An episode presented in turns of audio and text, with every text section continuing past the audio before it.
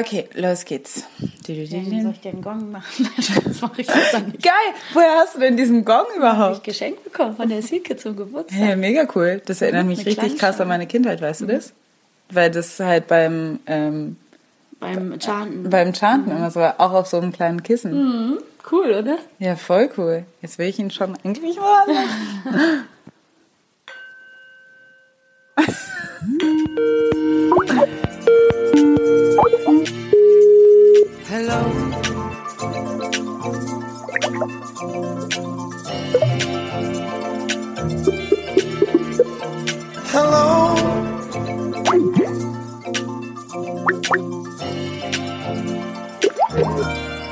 Hallo und willkommen zu einer neuen Folge Feuer und Brot. Es ist Folge 21, der Podcast von Alice und Maxi. Maxi und Alice, unhöflich sich zuerst zu nennen.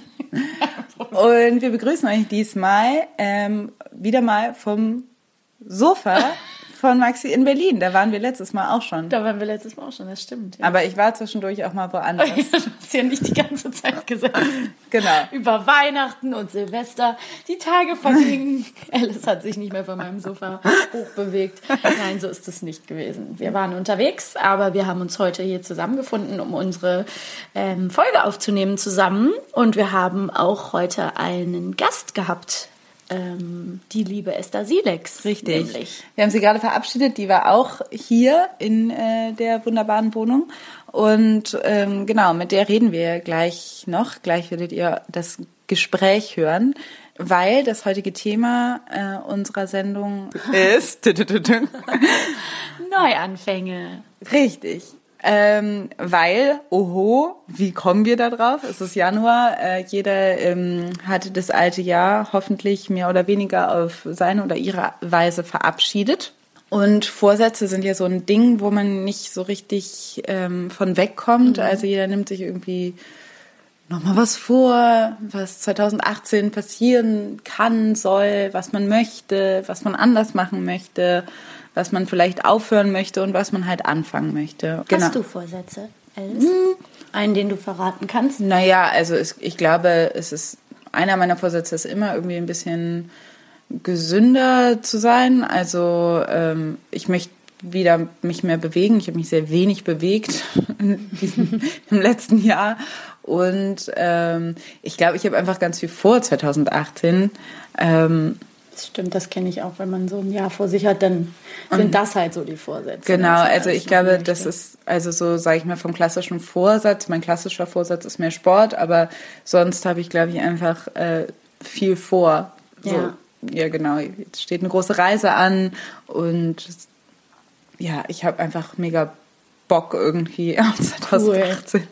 Cool, da bin ich gerade ein bisschen neidisch. Also ich habe auch Bock auf 2018, aber ich ähm, möchte gerne, äh, das habe ich dir eben schon erzählt, aber mein Vorsatz, der sich für mich irgendwie hervorgetan hat aus den letzten Monaten ist, ich möchte mich weniger für mich selber entschuldigen und Ja. rechtfertigen wieder. Weil ich hatte irgendwie in den letzten drei Monaten so ein bisschen das Gefühl, dass ich auch so, vielleicht auch durch diesen Podcast, den wir haben und die Themen, mit denen wir uns auseinandersetzen, dass mich doch viele so auch zur Ratgeberin oder zu Rate ziehen, wenn es um irgendwelche Themen gibt und dass ich auch merke, ich versuche es dann immer allen recht zu machen und trotzdem nicht von meinen Standpunkten abzurücken. Und das empfinde ich manchmal als wahnsinnig anstrengend, weil ähm, ja, weil ich dann manchmal natürlich immer wieder aus dem Gespräch rausgehe und denke, oh, war ich jetzt zu sehr so oder war ich jetzt zu sehr so oder was denken die Leute jetzt über mich? Und das hatte ich ganz lange gar nicht, gar nicht. Also die ganze Zeit auch, ähm, seit wir den Podcast machen, hatte ich das ganz selten. Und das möchte ich nicht mehr. Nee. Ich möchte eigentlich, ähm, so großspurig das jetzt sch äh, scheint, ich möchte wieder an den Punkt kommen, wo ich sage, ich mit meiner ähm, Meinung und meinem Engagement und meinen Dingen, mit denen ich mich auseinandersetze und über die ich was weiß, mit denen möchte ich leuchten und scheinen. Total. Und Weißt du, dass es dafür ein, finde ich sehr gut. Entschuldigung. Nee, ähm, weißt du, dass es dafür einen Namen gibt sozusagen? Auf Englisch heißt es Emotional Labor. Ah ja. Und zwar ist es die Sache, dass wenn man irgendwie, und ähm, wir als Podcasterin, die irgendwie bestimmte Themen ansprechen, sind natürlich irgendwo ähm, besonders davon betroffen, aber wenn man gerade eine als Expertin oder als, als Mensch äh, wahrgenommen wird, der sich, äh, der bestimmte Meinung, eine bestimmte Haltung hat, dann kommen, wie gesagt, viele Leute auf einen zu und denken, kannst du mir nicht mal, ich habe ich habe gerade diesen neuen Gedanken, kannst du mir bitte deinen ja. Standpunkt dazu sagen? Oder kannst du mir bitte erklären, wie ich als Person X, als Mann, als ja. alter Mensch, als junger Mensch mhm. Dem und dem gegenüber ähm, stehe, stehen soll oder was weiß ich? Und du hast überhaupt nicht danach gefragt, du bist kein Service-Automat, nur ja. immer wieder dich erstens zu streiten, zweitens irgendwie deinen Standpunkt zu erklären oder zu rechtfertigen. Und das geht, äh, ähm, das musst du überhaupt nicht. Und man hat aber das Gefühl, dass man das muss, ja. weil man ähm, weil man denkt, das ist die Arbeit, die man irgendwie jetzt machen muss, weil man jetzt irgendwie als Mensch mit einer bestimmten Haltung da steht und das ist jetzt irgendwie ja. die Pflicht, ist es aber nicht. Und es ist nämlich eben, es ist Arbeit, es ist Energie, die man da reinsteckt, die äh, Leute äh, immer tendenziell anzapfen und als ja, selbstverständlich nehmen. Genau und als Frau, als oder als Mensch, der zu einer Minderheit gehört. Ja und auch darüber spricht, einen bestimmten Aktivismus hat, äh, kann man sehr schnell da reingeraten in dieses Emotional Labor.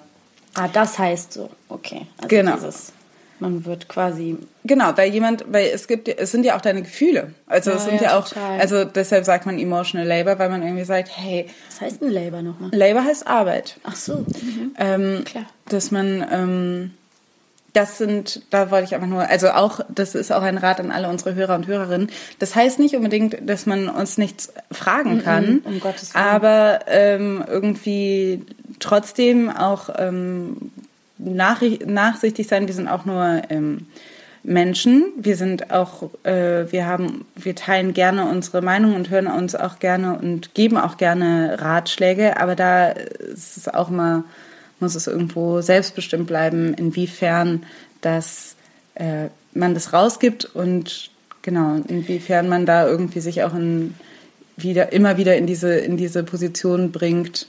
Ja. Ähm, dass man sich danach irgendwie erschöpft fühlt und vielleicht sogar schlecht. Ich hatte jetzt wirklich die letzten zwei Monate so einen Grad, bestimmten Grad der Erschöpfung und das hatte gar nichts äh, tatsächlich mit den äh, Hörer- und Hörerinnen-Mails zu tun, obwohl ich da, dir da absolut recht gebe und das auch richtig finde, was du gesagt hast.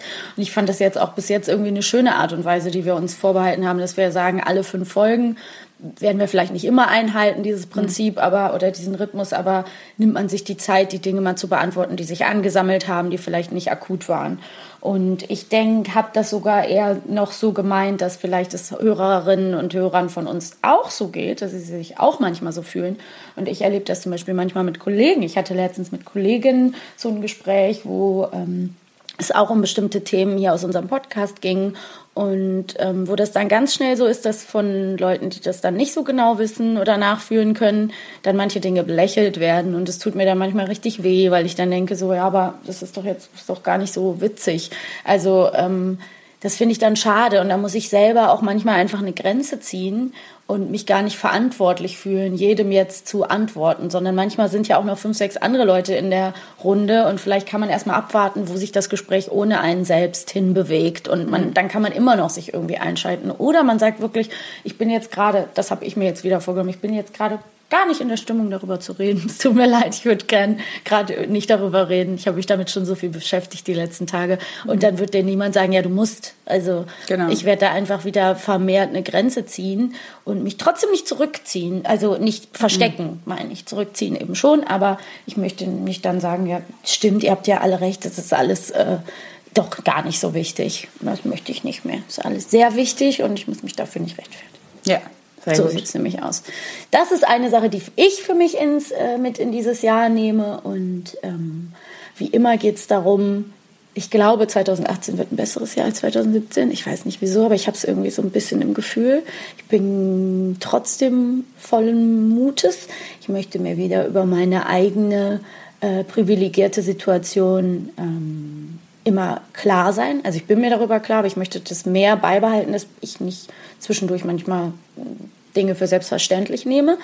Ähm, ja, und ich glaube, dass viele Leute äh, das gerade so ein bisschen durchleben, ähm, was sie so möchten oder was sie in Zukunft anders machen möchten und wie sie ähm, mit sich selber irgendwie zufrieden sein können. Und ähm, ich habe irgendwie äh, ich bin irgendwie, als wir im Vorhinein überlegt haben, mit wem könnten wir denn nochmal irgendwie eine schöne Folge aufnehmen, bin ich auf die Esther Silex gekommen ähm, und habe die Alice vorgeschlagen. Und wir kommen bis jetzt immer ziemlich organisch zu unseren Gästen und Gästinnen, wie man es jetzt auch sagen möchte.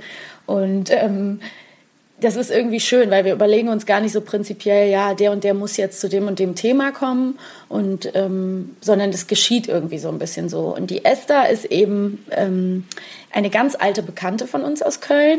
Die ist äh, ein paar jünger als wir, ein paar Jährchen jünger als wir, glaube ich, und wir kennen sie eben über Freunde schon ganz, ganz lange. Und sie ist eben eine Person, die äh, in Köln schon ganz viel gemacht hat. Also sie ist ähm, DJ und lebt auch heute noch unter anderem vom Auflegen. Mittlerweile ist sie auch Yoga-Lehrerin und unterrichtet auch zum Beispiel Meditation, hat ganz viel in der Richtung sich weitergebildet in den letzten Jahren und ist auch politisch interessiert. Ähm, und ich finde sie einfach eine spannende Person. Ich habe mir überlegt, sie hat bestimmt ganz schöne Sachen zu sagen. Und genau, und du hattest recht, weil das äh, Gespräch war super. Ihr könnt gespannt sein. Genau, von Esther gibt es auf jeden Fall ähm, am Schluss auch noch ganz kurz ein Lied zu hören.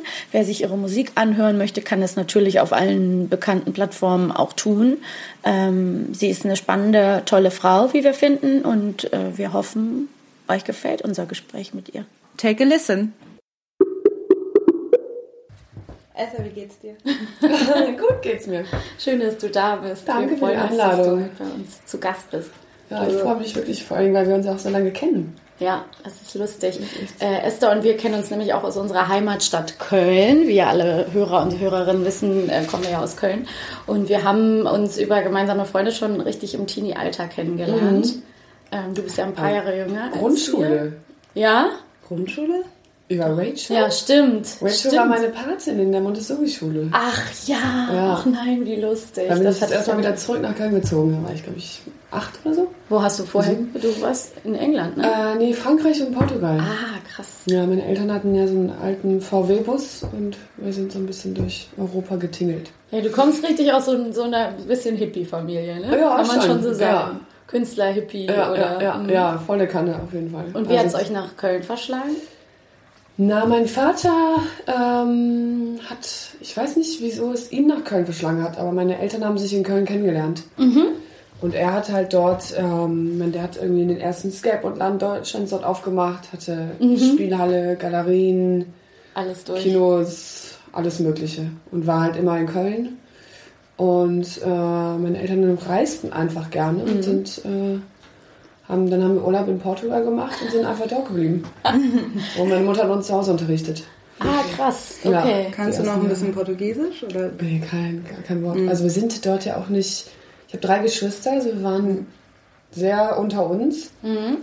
Und ähm, von daher, wir waren jetzt nicht wirklich integriert in irgendeine portugiesische Community. Und ihr seid zwei, drei Mädchen und ein Junge? Genau, ja.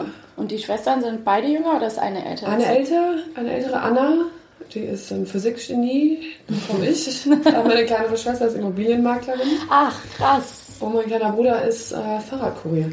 Ist ja auch witzig, weil eigentlich, also wenn du dieses Leben beschreibst, das ist ja jetzt eigentlich ein Leben, was total so ähm, Millennial-Eltern ähm, zugeschrieben wird. Und Stimmt. eigentlich ist es so ein bisschen ja. so ein Leben, was was unserer Generation so zugeschrieben wird, was wir gerne hätten und was wir gerne machen Ja. würden. Aber damals war es wahrscheinlich noch relativ Ja, es war, es war relativ ungewöhnlich. Also vor allen Dingen auch dieses nicht zur Schule gehen die ersten Jahre. Da gibt es natürlich viele, die da nicht unbedingt äh, hinterstehen. Ah, und ich werde auch oft gefragt, ob mir irgendwas gefehlt hat oder ob es irgendwie schlimm war, immer wieder umzuziehen. Aber ich muss sagen, ich glaube, bis man irgendwie 11, 12, 13 ist, ist das das Beste, was einem passieren kann. Weil man Davor braucht man nicht so. also ich hatte Geschwister, das heißt, mir haben Freunde nicht gefehlt und ich habe wirklich das Gefühl, dass ich dadurch aufgeschlossener geworden bin und Ja. offener und, und kann schneller irgendwie Zusammenhänge erkennen und bin einfach ja ein bisschen ähm, relaxter irgendwie auch, was, was, was vieles angeht. Ja, man lernt in dem Alter ja auch einfach Social Skills und wenn man die Geschwister eben hat Ja, und ja. jetzt nicht Teil von irgendeiner ganz konfusen äh, Sekte ist, der irgendwie- wo die gegen Ja, irgendwelche ja, ja. Rechte verstoßen, sondern da prinzipiell erstmal der Wunsch ist, einfach offene, tolerante, lebensbejahende Ja, Menschen zu erziehen, genau. dann denke ich, ist das auf jeden Ja, Fall und nicht ich bin, verkehrt. ich bin kein Fan, ich bin kein Fan vom, vom deutschen Schulsystem, Mhm. muss ich sagen. Und ähm, meine Mutter konnte uns einfach das unterrichten, worauf wir Bock hatten. Also meine Schwester hat aus irgendeinem Grund Boote geliebt und wollte Bootsbauerin werden damals. Mhm. Wir sind auf Bootsmessen gegangen und haben Bootszeichnungen gemacht. Natürlich auch Englisch und Mathe Mhm. und Deutsch und so gelernt, aber jeder hat so ein bisschen irgendwie auch das gemacht, worauf er richtig Lust hatte. Mhm. Und ja, ich finde erst so mit 13 muss man, ist es wichtig, dass man zur Schule geht und seinen Freundeskreis hat, Kreis, seinen Freundeskreis hat, um sich so ein bisschen von seinen Eltern zu rebellieren und abzugrenzen. Eine eigene Person irgendwie Das zu war ja, werden. sonst kommt das irgendwann mit 40. Ich glaube, irgendwann Fall, muss man ich sich immer von seinen Eltern äh, abgrenzen und ja. Definitiv. Das heißt aber, wenn du, ähm, wie du das beschreibst, dass du quasi dieses Vagabundenleben hattest, als du klein warst, ähm, hast du wahrscheinlich auch eine spezielle Beziehung zu unserem Thema zu Neuanfängen. Glaubst du, du hast durch diese frühe Erfahrung auch eine andere Beziehung zu Loslassen bzw. Neuanfangen? Ja, auf jeden Fall. Also ich, ich glaube, es ist, also ich fange ganz oft neu an. Und für mich ist auch jedes, jedes kurze Innehalten ein Neuanfang. Und, und ich bin, also es gibt für mich eigentlich keine Konstante im Leben, die man so in der Gesellschaft so kennt. Also ich habe kein, kein Zuhause richtig. Ich ziehe die ganze Zeit um, auch, auch jetzt mit, mit meinem Job, also mit Auflegen. Ich bewege mich die ganze Zeit. Ich habe auch von meinen Eltern her kein Zuhause. Die haben sich auch irgendwann getrennt ganz alles verkauft. Also es gibt nichts, was in irgendeiner Form Festhält. fest ist. Und ähm, deswegen ist es, ja, ist, ist für mich auf jeden Fall, glaube ich, einfacher, mich immer wieder weiter zu bewegen. Auf der anderen Seite denke ich dann manchmal, dass mir vielleicht ein bisschen so Stabilität oder so Ehrgeiz fehlt, irgendwas durchzuziehen, weil ich es für mich Kannst auch immer wieder Sachen ja, genau. wieder neu. Ich kenne das auch von meinem Vater. Mein Vater ist so, der hat wahnsinnig viele Ideen gehabt, hat immer die auch gemacht und ausgelebt und dann ist, ist er weitergezogen. Mhm. Und er meint auch manchmal, manchmal wünscht er sich, hätte vielleicht irgendwas ein bisschen länger durchgeführt oder äh, da ein bisschen mehr Energie reingesteckt. Hast du das Gefühl, dass du dann manchmal Sachen zu früh aufhörst? Weil ich meine, du hast ja schon, äh, dafür, dass du auch noch recht jung bist, hast du viel, äh, schon würde man von außen sagen, viel erreicht auf jeden Fall. Ne? Ja, auf jeden Fall, Viele Sachen ja. gemacht wahrscheinlich. Du hast ja auf jeden Fall auch einen ganz spannenden Ja. Werdegang. So. Also ich persönlich nicht, aber ich, ich erwische mich dabei manchmal, dass ich so, ja, so gesellschaftlichen Konventionen vielleicht unterliege, dass ich irgendwie denke, ah, jetzt hätte ich das, also das habe ich aufgebaut, dieses Projekt. Ich hätte da jetzt noch was viel Besseres draus machen können und noch viel mehr Energie und Zeit reinstecken können, aber das bin ich einfach nicht. Ich bin, ich bin in vielen, ich interessiere mich für viele Sachen und viele Sachen interessieren mich und ich finde es auch großartig, so rumzuziehen. Und es gibt so ein Thema, was immer bleibt, und das ist die Musik. Und, und jetzt auch neuerdings Yoga, was ich auch unter, angefangen habe zu unterrichten. Könntest du das beschreiben, wann du merkst, wann es Zeit ist, etwas neu anzufangen, beziehungsweise Zu gehen. Ja. Oder? Ähm, also ich, ich versuche das gerade zu trainieren, indem ich innehalte. Und das ist, ähm, ich finde das wahnsinnig wichtig. Das ist so wie zum Beispiel das, also die meisten Menschen machen das einmal im Jahr an Silvester. Dass sie kurz innehalten und sich Vorsätze machen oder Ziele stecken. Und ich versuche das wirklich so oft wie möglich zu machen, dass ich kurz innehalte und äh, aufschreibe, okay, wo bin ich gerade? Also mich beobachte, meine, meine, mein, mein, mein Sein gerade. Wo, wo steht das? Wo bin ich gefühlsmäßig? Wo bin ich karrieremäßig? Und dann mich neu äh, und gucke, ob ich da auf dem Weg bin, auf dem ich sein möchte. Und dann mich immer neu äh, dahin bringe, also versuche mich dahin bringen, zu bringen, wo ich sein möchte. Verspürst du da manchmal ähm, einen Druck von außen? Also hast du das Gefühl, entweder die Gesellschaft hat ja zum Beispiel manche Sachen, wo man denkt, eine Frau soll in dem und dem Alter vielleicht das und das schon machen und wenn man länger, was weiß ich, Single ist, dann ist das komisch oder wenn man sagt, ich möchte vielleicht eine polygam Mhm. leben oder was weiß ich, alle möglichen Lebensentwürfe. Muss auch nicht nur auf die Liebe bezogen Mhm. sein, ne, sondern auch, dass man sich für irgendwas entscheidet. Hast du das Gefühl, da ist irgendwie ja, auf jeden Fall. Also der, ja, also ich finde schon, dass es, also ich finde, ich glaube, wir leben in einem ziemlichen Umbruch gerade. Mhm. So die ganzen Sicherheiten oder Konventionen oder Ideale, an die wir eigentlich, oder Werte, die es eigentlich immer, die in unserer Gesellschaft verankert waren, verändern sich gerade. Mhm. Also es ist, es muss keiner mehr irgendwas machen. Es muss keiner mehr verheiratet sein, Haus und Kinder haben. Es muss keiner, es, es, es gibt auch nicht mehr die Sicherheit, dass wenn du Medizin studierst, du dein Leben lang Arzt werden kannst. Also es, ist, es fällt, finde ich, gerade alles flach. Das heißt, die Karten sortieren sich neu. Aber es ist natürlich immer noch so ein bisschen äh, schwierig, wenn man irgendwie anders lebt als, ähm, als, als die Masse. Ja, ja, ja, klar. Und das ist nämlich das Ding. Also, weil das ist ja, zum einen liegt da ja was total Schönes inne, aber zum anderen ist es ja, macht es allen ja, kann es einem total Angst machen, oder nicht? Innezuhalten? Nee, Oder- ähm, gerade diese Die große Freiheit, diese, ja genau, dieses Ja. gerade, du musst überhaupt nichts machen, ist ja total Ja. schön, aber was soll ich denn dann machen? Also wie, es, es gibt auch ein totales Risiko, sich da drin Es zu ist ein verlieren. Riesenrisiko. Und es gibt, es gibt, es gibt so eine freie Schule in Köln und da geht ähm, die Tochter eines guten Freundes hin und er hat mir erzählt, wenn man die Schule betritt, dann steht da, Freiheit muss man aushalten. Und das hat mich so berührt, weil es wirklich so ist. Es ist nicht einfach. Nee. Es ist, es ist nicht einfach, frei zu sein. Man, erstmal muss man überhaupt überlegen, was, was, was bedeutet es, frei zu sein. Ja. Also ich finde, frei sein heißt wirklich erstmal sich selber zu kennen. Und da muss man erstmal hinkommen, sich selber zu kennen und dann nach diesen Idealen zu leben. Und das ist für mich auch mein größtes Lebensziel, zu wissen, wer ich bin und danach zu leben, egal ob es irgendwen, ob es irgendwer gut findet. Ja. Und ich finde, das ist so krass, weil es ist so, ähm, es ist so selten geworden, dass jemand für das, was er oder für das, was er ist, alles aufgeben würde und dass es ihm egal ist, was jemand anders dafür, davon denkt. Ja, das ist Ich finde, das ist wirklich selten geworden. Wir sind sehr, wir leben schon in einer Luxusgesellschaft, also gerade hier in Deutschland, uns geht's gut. Aber wir sind echt, wir sind wenig bereit, das aufzugeben, um, um ehrlich zu, um dafür ehrlich zu sich selber zu sein. Ja. Also auch in, in, in Beziehungssachen ist das so irgendwie. Ich komme auch gerade aus einer Beziehung, die, die mir, die echt traumatisch war, aber von der ich einfach unheimlich viel gelernt habe. Und da muss man dann auch irgendwie äh,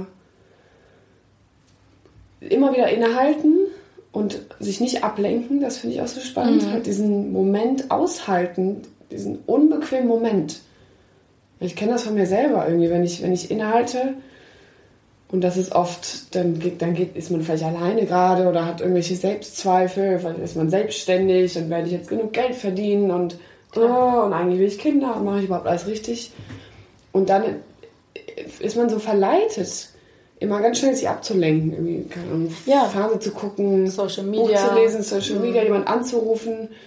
Und ich trainiere mir gerade wirklich an, in diesen Momenten einfach nichts zu machen, kurz sitzen zu bleiben auf meinem Stuhl und einfach mal kurz diesen Panikmoment, äh, Ja. was passiert jetzt, auszuhalten. Und dann ist man so sehr bei sich, glaube ich. Und dann trifft dann die richtige Entscheidung. Kannst du das nochmal ein bisschen ähm, genauer erläutern? Weil ich finde das interessant, wenn du sagst, du kommst aus einer Beziehung, die traumatisch war. Erstens, weil das ja gar nicht so einfach ist, sich das einzugestehen. Und zum anderen hast du dir aber ja gerade was ein, oder hast du es dir ja eingestanden, sonst würdest du es ja nicht so beschreiben. Kannst du so ein bisschen beschreiben, wie du wie der Prozess da war? Also, ähm, ich bin einfach, ich bin, na, der Prozess fing an, dass ich irgendwann aufgewacht bin und dachte, ähm, Scheiße, ich führe genau die gleiche Beziehung wie meine Eltern. So. Vielleicht geht es. So, ja, so geht es vielleicht allen. 70 Prozent aller Menschen so. Und ich habe echt, ich bin, ich habe echt gedacht, ich weiß noch, ich bin auf Toilette gegangen, habe gedacht, okay, entweder ich bleibe jetzt einfach hier, so, ich bleibe jetzt in der Beziehung und ich werde aber krank dabei, weil das bin nicht ich. Das bin nicht mein wahres Ich und das ist auch nicht schlimm, aber das bin ich, das bin ich einfach ich. Oder ich verändere jetzt was. Und dann ist mir halt eben aufgefallen, dass ich einfach ähm, das, was ich von meinen Eltern als Liebe mitbekommen habe, äh, was nicht Liebe ist, sondern einfach irgendwie gebraucht werden und irgendwie äh, auch, man behandelt den anderen vielleicht nicht gut und man denkt, das ist dann ein gutes, also man kennt das als Kind nicht anders, deswegen denkt man, das ist ein gutes Gefühl. Und das ist mir dann irgendwie alles so ein bisschen aufgefallen und dann dachte ich, okay, ich muss jetzt irgendwas verändern. Und ähm, äh, bin daher unheimlich dankbar über diese Beziehung, weil sie mir so viel gezeigt hat. Und ich, ich meine Muster jetzt kenne. Ich weiß jetzt, das ist mein Muster. Irgendwie, das ist, äh, da werde ich auch immer, das wird mich immer irgendwie triggern, aber das brauche ich nicht. Das ist nicht Liebe. Das Also, ist super gut, das zu erkennen, ja, Ja. klar, weil man dann weiß, auch da will ich nicht mehr lang um, unbedingt. Ne? Ja, genau. Und, und ich finde, Liebe ist, Liebe ist, wenn mein Partner, wenn, wenn mein Partner mit seinem wunderschönen Sein mich an mein schönstes Ich erinnert. Und mich dazu ermutigt, auch dies zu zeigen. Ja. Das ist eigentlich Liebe. Ja, und das finde ich wirklich wunderschön. Und es hat nichts mit, äh, also diese, diese Beziehung, das war eher ein, wir brauchten uns, wir brauchten wir, uns, wir waren beide wie zwei kleine Kinder voneinander, die in der Kindheit nicht das bekommen haben, was sie hätten bekommen sollen. Man ist als Kind einfach abhängig von seinen Eltern.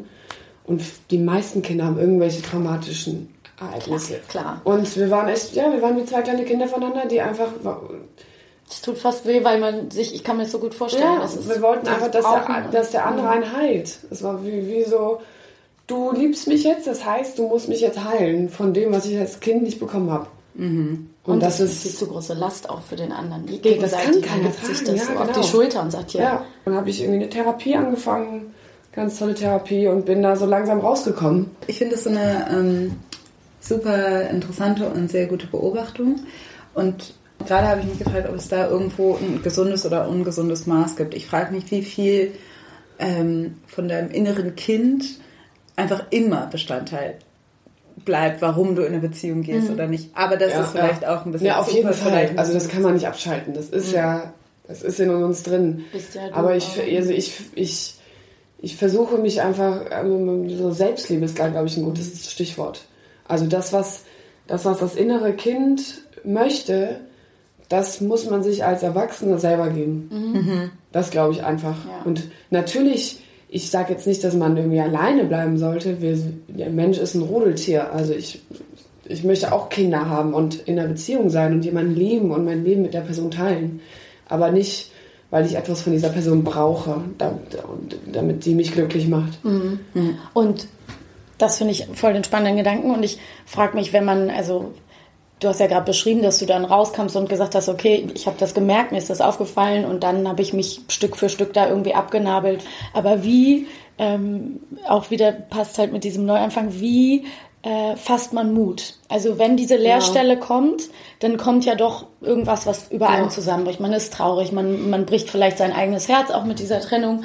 Und wie schafft man das? Das habe ich auch selber schon oft irgendwie erlebt oder von mir verlangt, da wieder Mut zu finden und Kraft. Woraus, woraus würdest du sagen? Also Kraft da rauszukommen, meinst du? Mhm, ja. dann diesen Neuanfang zu wagen, das kostet ja auch wieder. Man muss ja aus diesem Tief Ja. irgendwie wieder Ja, ja. in Aktivismus kommen. Der muss ja nicht von Anfang an super stark sein. Aber irgendwann geht man Schrittchen für Schrittchen ja wieder vor die Tür und sagt, ich mache jetzt erst Also das, bei, bei mir war das, indem ich ähm, wirklich äh, angefangen, also ich habe einfach viel gelesen und irgendwie einfach mich, mich viel damit beschäftigt, dass eben ein, so eine Krise gleichzeitig auch das Schönste ist, was dir im Leben passieren kann, weil es der schnellste Weg ist, um zu lernen. das stimmt.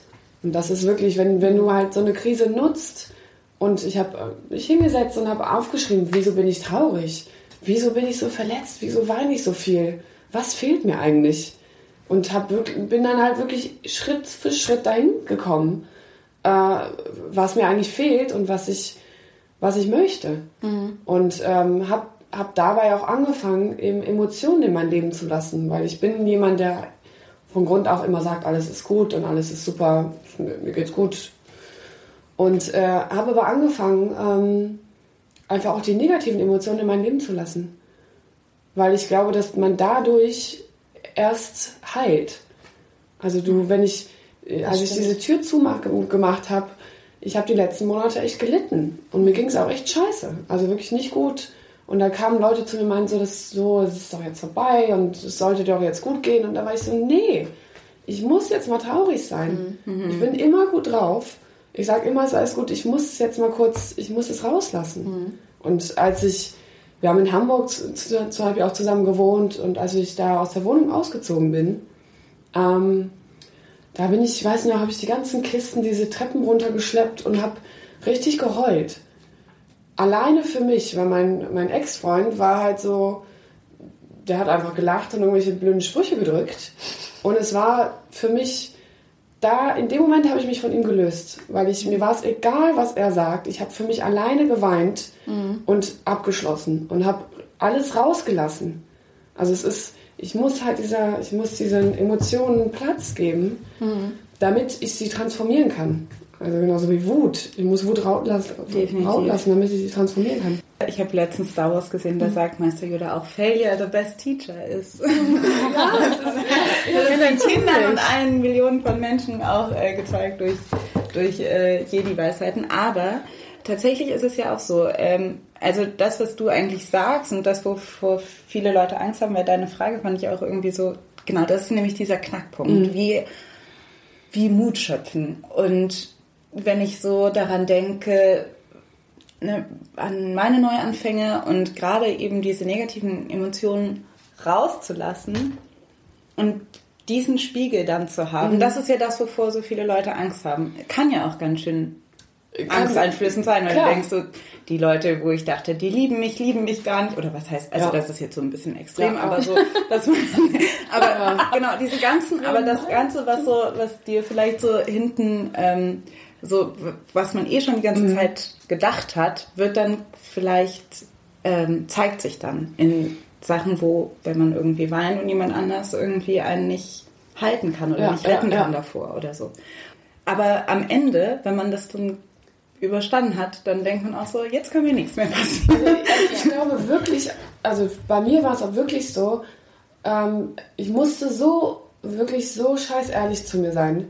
Und dann konnte ich auch über mich lachen. Mhm. Also so, erst als ich wirklich diese ganzen, also ich, ich habe mich auch einfach so bewusst gefühlt, so bewusst in allem, was ich mache. Erst als ich diese ganze vermeintlich Negative, was in der Gesellschaft ja so unwillkommen ist, akzeptiert habe und auch so zu meinem gemacht habe, so ich bin halt jetzt auch mal traurig, dann musste ich auch ein bisschen über mich selber lachen. Mhm. Ja. Und ich glaube wirklich, dass dann, und dann fängt der, der Heilprozess an. Mhm. Weil dann, dann sieht man auch, dass das alles gar nicht so schlimm ist. Ja, man kann ein bisschen mit ein bisschen trockenem Humor dann auch mal sagen, ja, ich bin halt gerade irgendwie so und so. Und ich glaube, gerade wenn man auch eine Therapie macht oder so, dann ist ja auch einfach, dann muss man akzeptieren, dass man nicht aus jeder Stunde rausgeht und denkt, ich bin hier my most amazing ja, self, ja, ja. sondern dass man halt auch mal sagt, nee, ist heute einfach mal nicht so ein geiler Tag, morgen geht's weiter.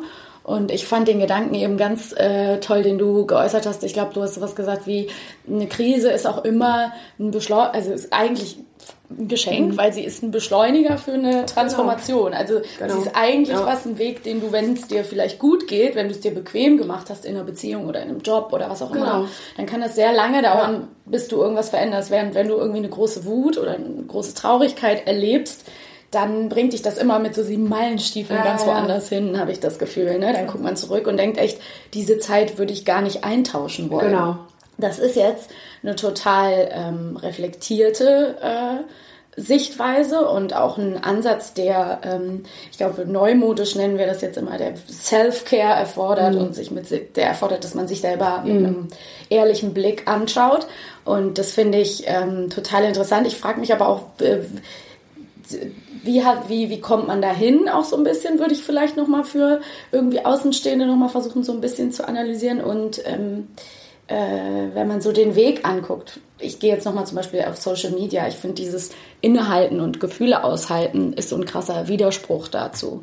Ich meine, es gibt jetzt Leute, die zum Beispiel Trauerarbeit über Mhm. Instagram leisten oder so und das will ich auch überhaupt nicht schmälern, dass das sehr hilfreich sein kann. Aber gerade so ein trauriges Gefühl zum Beispiel aushalten, zu Hause sitzen, wäre doch heute bei ganz vielen so, dann mache ich ein schwarz-weißes Selfie und sag äh, ähm, Hashtag Moody Saturday und dann ist irgendwie, blase ich es doch wieder raus und äh, projiziere mich. Ähm, und ich habe das Gefühl, ich habe das, als ich jünger war, auch viel mehr gemacht, dass ich so davor weg und dann raus. Und ähm, ich glaube, davor haben so viele Angst. Also ich, Ich, weiß gar ich nicht, mache das, ich, ich Frage- bin jetzt, ich mache das bestimmt auch nicht alles richtig. Also ich erwische mich auch dabei, Ja, dass ich, ich bin auch heute Morgen aufgewacht und habe irgendwie so komische Selbstzweifel plötzlich gehabt. Klar, ja So, auch also und und erwische mich auch manchmal dabei, wie ich so im Social Media Feed so rumscrolle und dann, aber es ist, ich weiß nicht, ich habe zum Beispiel mein Handy, das klingelt irgendwie so fünfmal am Tag und da steht einfach nur Atmen. Und das ist für mich so ein, cool. ist mir irgendwann eingerichtet. Und das ist so ein Innehaltemoment für mich. Dann, so, da, zumindest dann ist es so, ah, okay, kurz, was mache ich gerade? Irgendwie, wo bin ich? Das gefällt Ich brauche mich jetzt nicht ablenken. Ich brauche jetzt nicht irgendwie mal weiter meinem Handy rumzugucken und schnell irgendwie was anderes zu tun, sondern äh, ich atme mal kurz. Und also so, ich, ich finde ja eh, es gibt so zwei Sachen wie ri- richtig stehen und richtig atmen.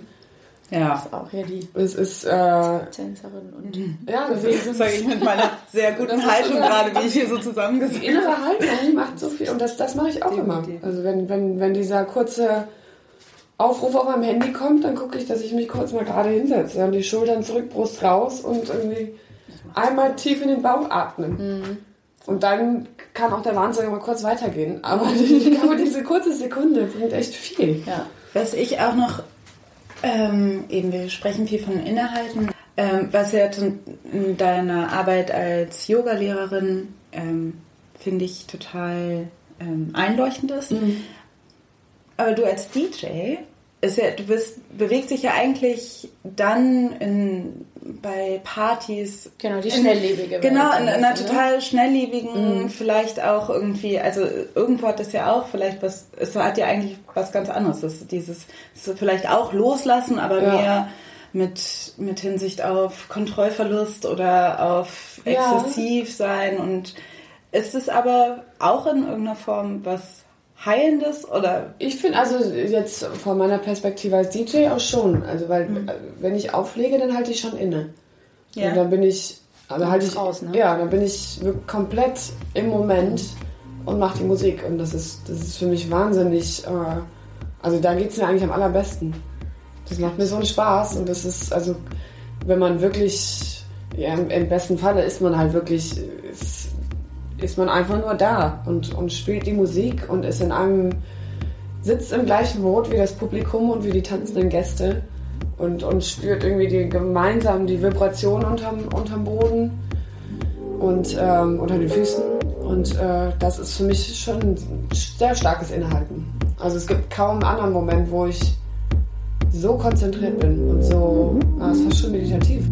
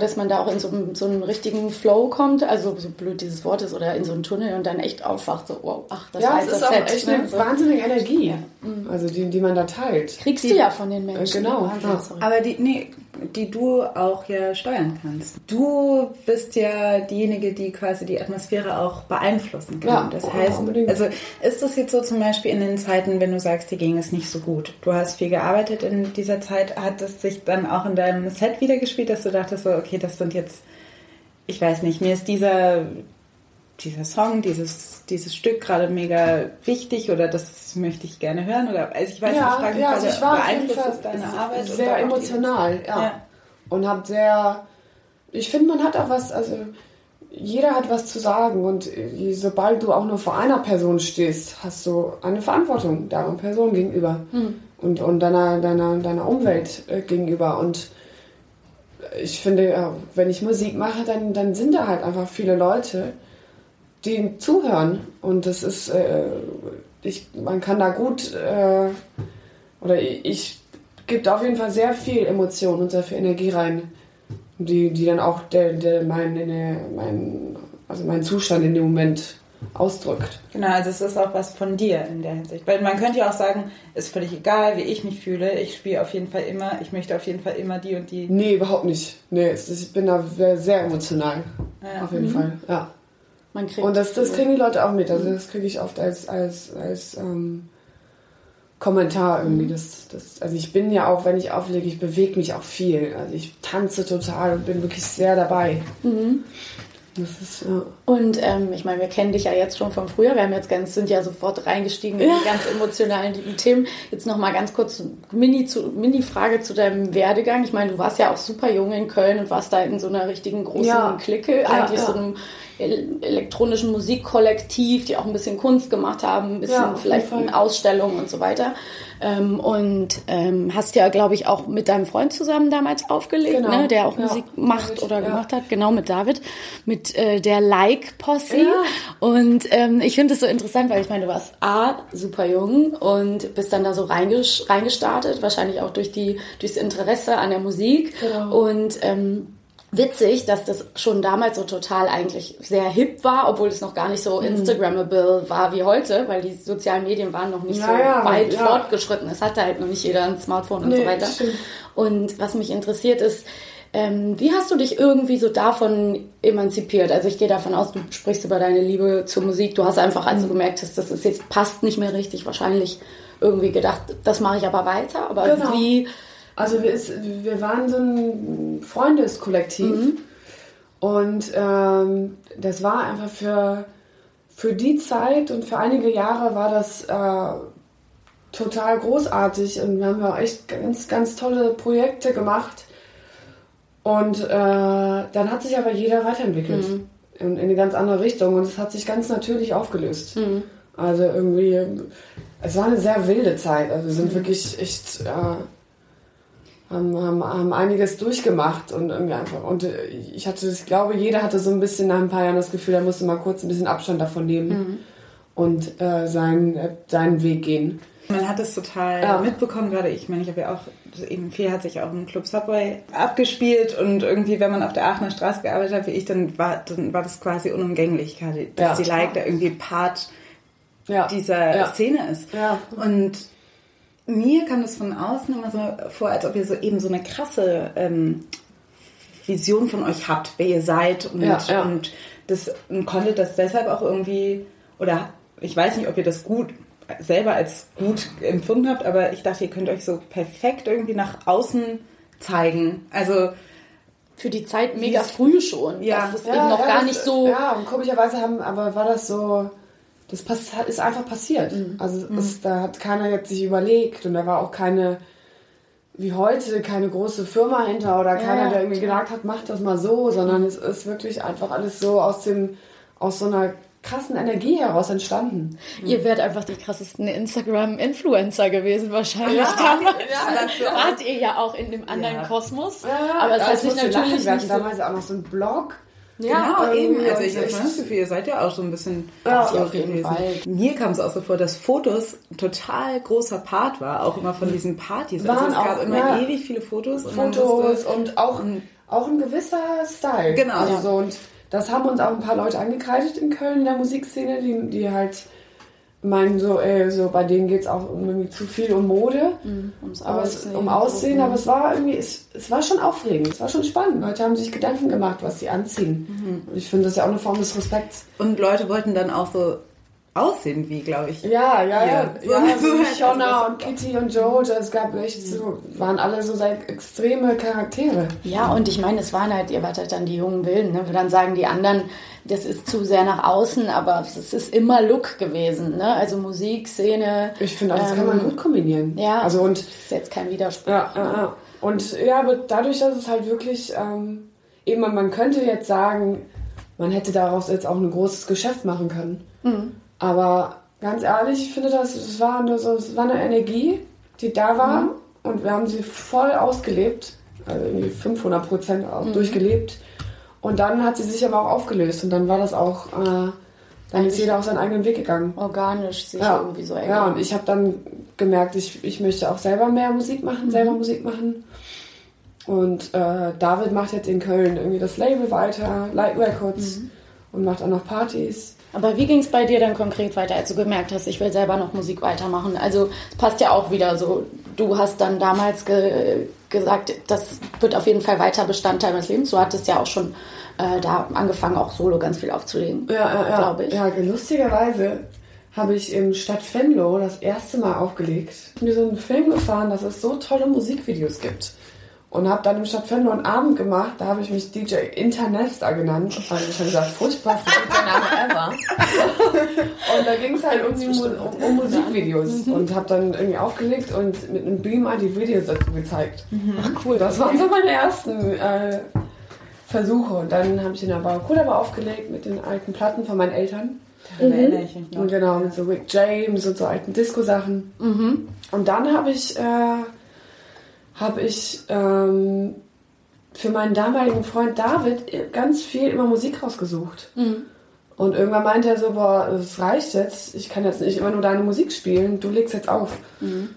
Und ich habe es halt nie geübt und habe dann einfach irgendwie auf der eigenen Party angefangen aufzulegen. Weil das ist ja der beste Freibrief, um sich auszuprobieren und Ja, erstmal genau.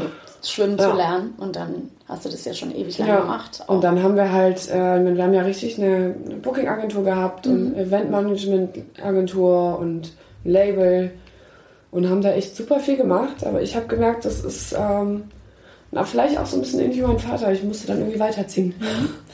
Aber genau, jetzt bist du Esther Silex die, äh, und hast und legst irgendwie äh, auf der ganzen Welt auf. Du hast gerade erzählt, wo du überall Gigs gespielt hast.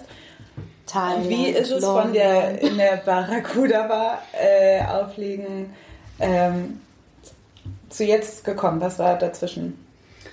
Ähm, einfach die ganze Zeit immer weiter aufgelegt. Und dann rumgesprochen. Ist, ja, du hast jetzt auch ein äh. Booking-Label. Ich habe äh, vor anderthalb Jahren meine erste Platte released. Mhm. Bei Studio Bahnhos, genau. Ah. Die sitzen in äh, Stockholm. Genau, ach, das Genau, ein ganz ja. tolles Label.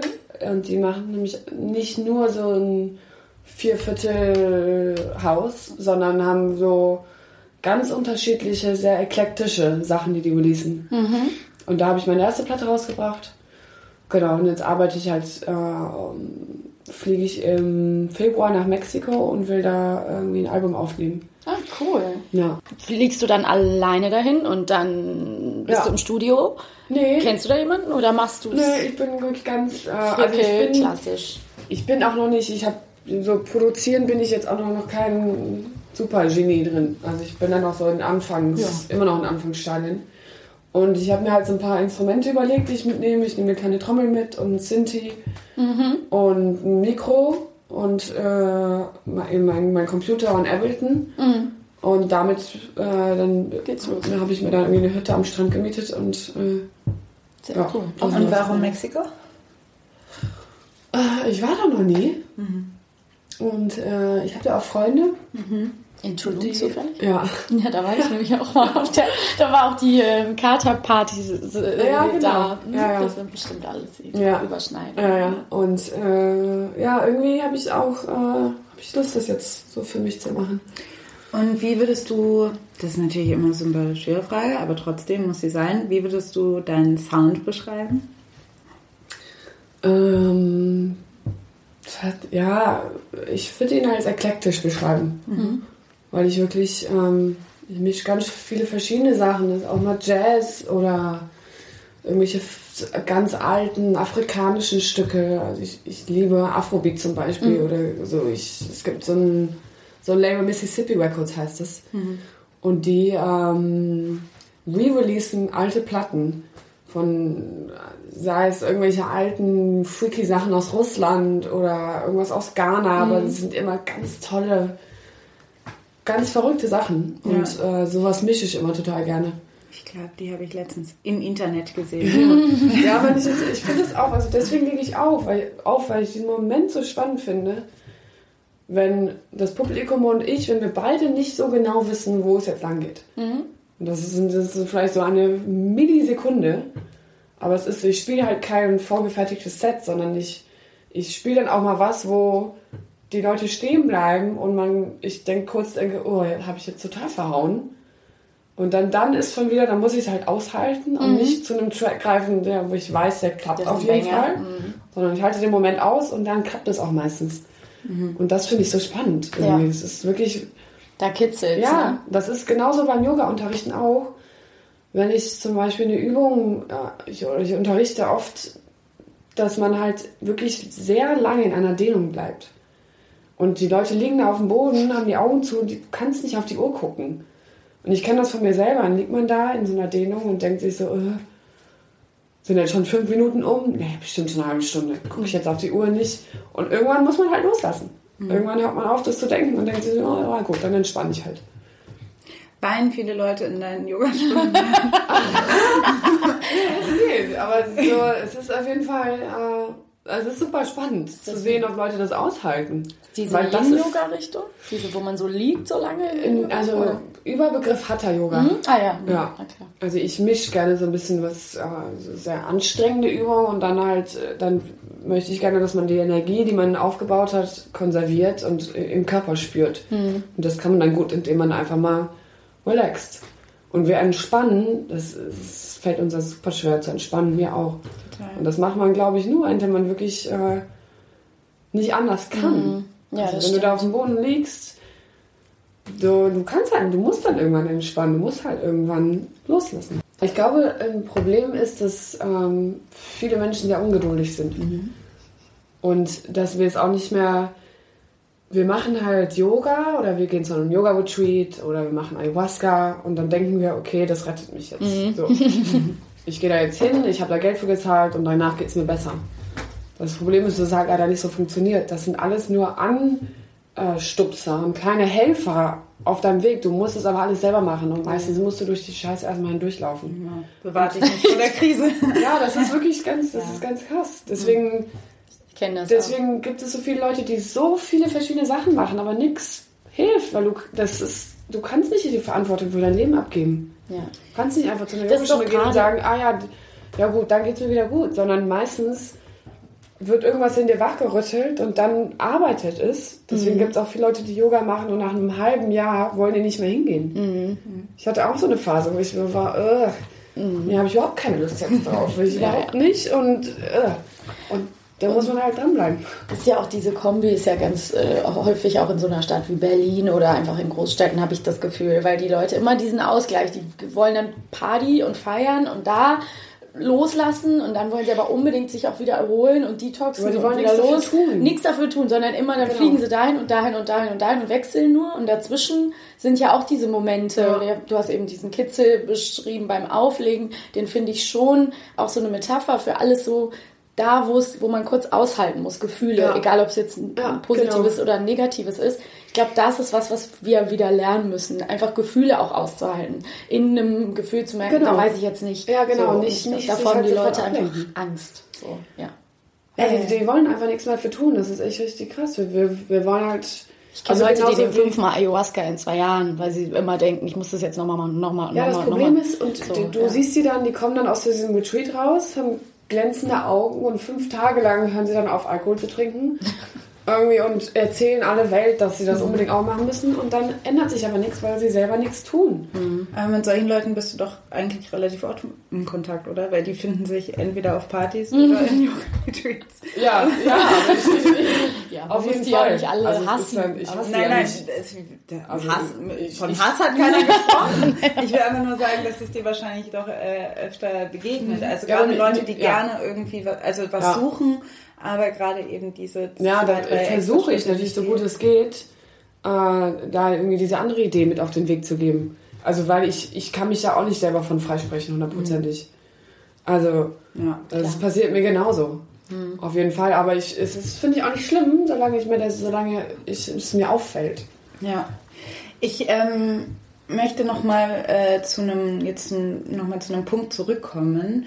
Ja, du meintest ähm, eigentlich am Anfang, eine Krise ist äh, quasi äh, Katalysator für Transformation und letztendlich heilend. Ist ja Genau. eigentlich eine positive oder eine gute Nachricht für die Welt insgesamt, weil ich würde mal sagen, wenn ich das jetzt mal so ein bisschen auf das Weltgeschehen betrachte, dann ist das, was wir jetzt gerade erleben, ich würde jetzt einfach mal von der Theorie ausgehen, dass wir gerade in einer Krise sind, ist das eigentlich, äh, am Ende geht es uns dann besser?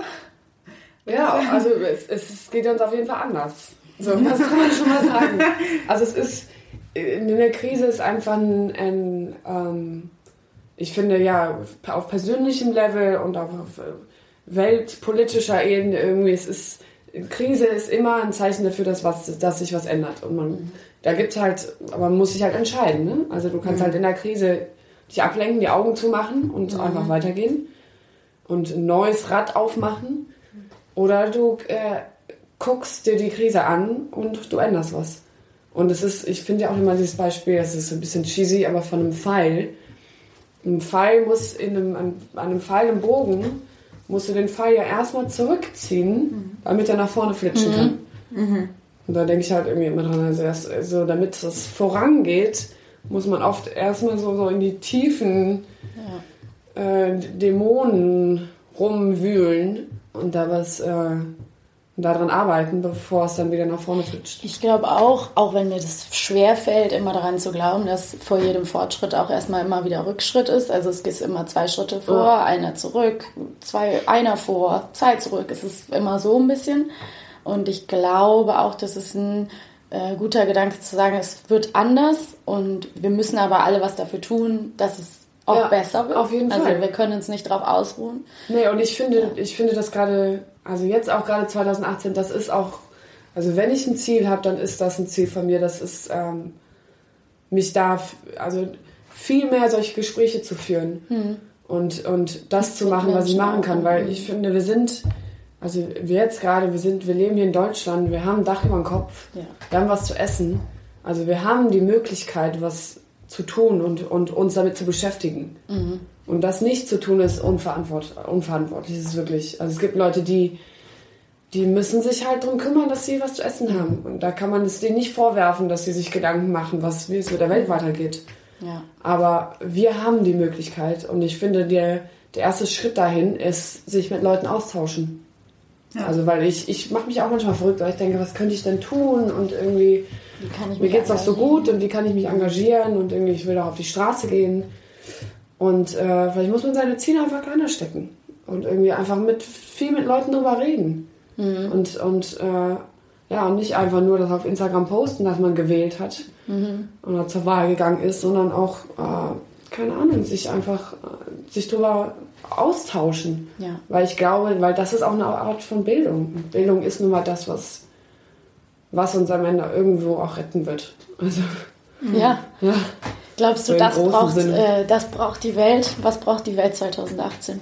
Bildung. Ja, Also das ist jetzt ein bisschen Ne? ein Ich großer Begriff, schon, ja, aber klar. Ja, Menschen, die Bildung wissen und- es auch austauschen. Ne? Also, dass man sich auch Ja. in Mikrokommunikation nicht davor scheut, nicht direkt zu schreien und äh, miteinander zu streiten, sondern Vor allen Dingen glaube ich, genau, und ich glaube auch, dass Bildung äh, in alle Richtungen geht. Also man denkt ja, Ja. immer, Bildung ist von die Leute, die gebildet sind, die streuen das dann runter, aber jeder weiß eine bestimmte Sache nicht voneinander. Das stellt man immer Genau, mehr fest. ja. Also dass man merkt, so, hey, ich kenne diese, ich Ja. verstehe diese Menschen überhaupt gar nicht, die anscheinend mit mir in diesem gleichen Land leben Ja. Mhm. oder auf dieser Welt leben.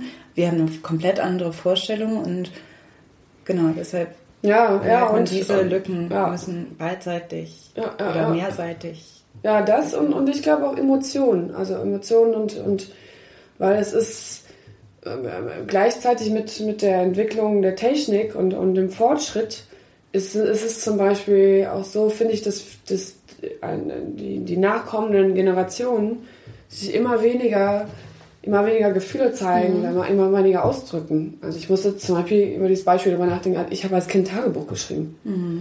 Also ich hatte kein Handy, ich hatte kein Social Media, ich habe echt Tagebuch geschrieben. Und ich hatte mehrere Begriffe für meinen Emotionszustand. Klar. Und heutzutage haben viele Kinder kennen nur mir geht's gut und mir geht's schlecht. Ja, und Für alles Emojis. andere gibt es Emojis, genau. Ja, genau. Und wenn, wenn dir das fehlt, wie sollst du denn, also dann, dann kannst du ja auch nicht empathisch äh, gegenüber irgendeiner weltlichen, irgendeiner Weltgeschichte sein. Also es ist, Ja, und wenn du alles immer wegklicken kannst und blockieren und einfach löschen, dann musst du es nicht aushalten. Ja, Also du ja. kannst wahrscheinlich heute als Teenie schon, hast du schon irgendwie, wenn du mit einer Freundin einen Streit hast, ghostest du die, wie man so schön sagt. Ne? Ja, ich glaub, ja, die, ja. die müssen wieder lernen, Frustrationen auszuhalten und Spannungen und auch Konflikte zu lösen. Das ist, glaube Genau. ich, echt eine große Gefahr, weil durch dieses nicht mehr miteinander sprechen, ähm, und das ist, ich meine, das ist für mich auch ein riesen, ein, echt ein, ein Thema, weil ich, ich bin, habe irgendwann, als meine Eltern sich getrennt haben und das für mich echt äh, traumatisch war, habe ich echt zugemacht, habe aber immer gehabt, nie mit irgendwem über meine Gefühle gesprochen, habe immer gesagt, mir geht's super, alles gut. Und das ist so erst seit ein paar Jahren bin ich auf den Trichter gekommen, so das muss ich ja gar nicht sagen. Muss mir auch nicht immer gut gehen. Und ich kann ja auch mal jemandem sagen, ich kann, also wenn mir was nicht gefällt. Also so, und das ist, das heißt, das ist auf jeden Fall für mich auch ein, ein, ein Lernprozess. Das müssen wir als Frauen, glaube ich, auch äh, manchmal noch mehr lernen, zu sagen, dass uns was nicht gefällt und lernen Und an der Angst richtigen Stelle. haben, genau. Nicht gemocht zu werden, ist auch mal nicht das Allerschlimmste, was passieren kann. Ja. Ähm, ich denke, wie sieht's mit der Zeit aus? Genau, wir müssen auch. Deshalb, ähm, ich freue mich, dass wir dieses Gespräch Ja, haben. war auch sehr sehr. inspirierend. Danke für deine ähm, Ansichten und ähm, dass du das mit uns geteilt hast. Ja, ich hoffe, es war nicht alles zu wirr. Nein, alles gut. Danke für deine Offenheit und deine Ehrlichkeit und vielleicht kommst du ja nochmal wieder. Ja, sehr gerne. Das war die neue Folge von Feuer und Brot. Wir hoffen, ihr habt uns gern zugehört. Erreichen könnt ihr uns per Mail unter feuerundbrot.gmail.com oder auf Facebook, Twitter und Instagram. Wenn ihr uns supporten wollt, könnt ihr das mit einer einmaligen oder monatlichen Spende auf PayPal oder Patreon. Oder ihr hinterlasst uns eine positive Rezension bei iTunes. Wir hoffen, ihr seid auch beim nächsten Mal wieder dabei und bis bald. Tschüss! Tschüss!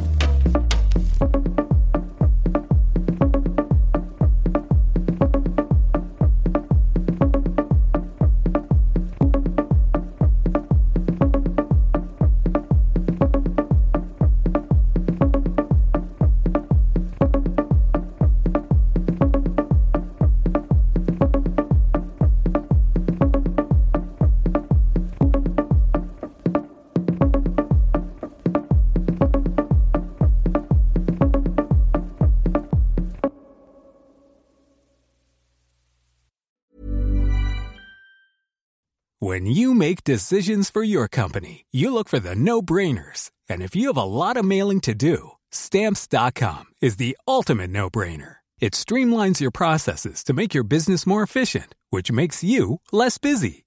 Mail checks, invoices, legal documents, and everything you need to keep your business running with stamps.com. Seamlessly connect with every major marketplace and shopping cart. Schedule package pickups and see your cheapest and fastest shipping options from different carriers with rates up to 89% off USPS and UPS rates. And with the stamps.com mobile app, you can take care of mailing and shipping wherever you are. Make the same no-brainer decision as over 1 million other businesses with stamps.com. Sign up with code program for a 4-week trial plus free postage and a free digital scale. No long-term commitments or contracts. That's stamps.com. Code program.